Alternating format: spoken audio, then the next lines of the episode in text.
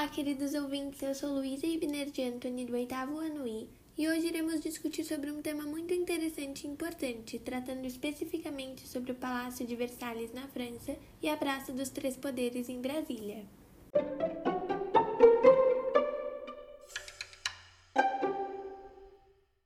Bem, para iniciar, acho que todos nós sabemos que a arquitetura foi e ainda é um elemento que dispõe de muita importância principalmente para as diferentes perspectivas nas dinâmicas sociais.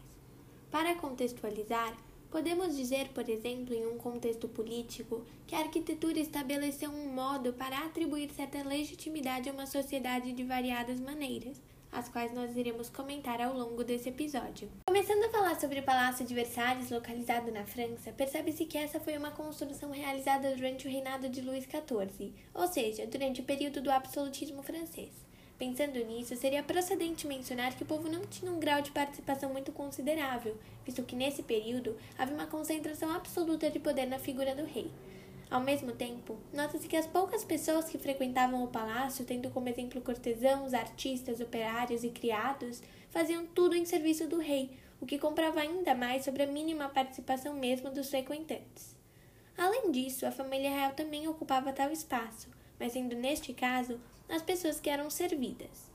Algo muito interessante é que o Palácio de Versalhes teve como principal objetivo ao ser construído mostrar evidentemente o espantoso poder dos reis da época, e se tratando de uma grande instalação, estabeleceria diversos recados de poder vindos do Estado. Além disso, tal construção constituiu uma admiração da população pelo Estado, criando também uma sensação de medo, fazendo assim com que as oposições ao Estado de poder diminuíssem cada vez mais.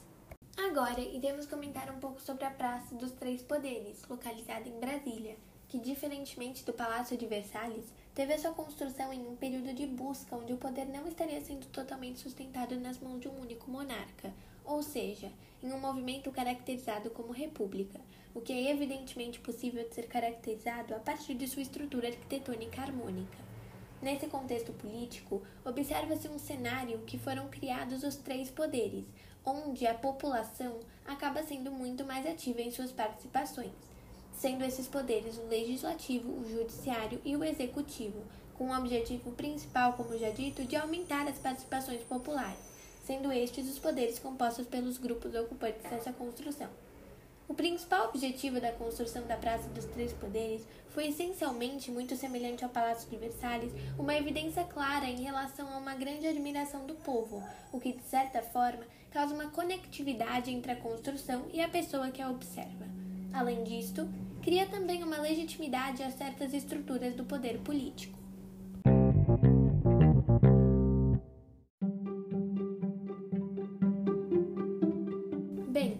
Este foi o fim do episódio de hoje. Espero que todos tenham aproveitado. Muito obrigada pela atenção e até a próxima!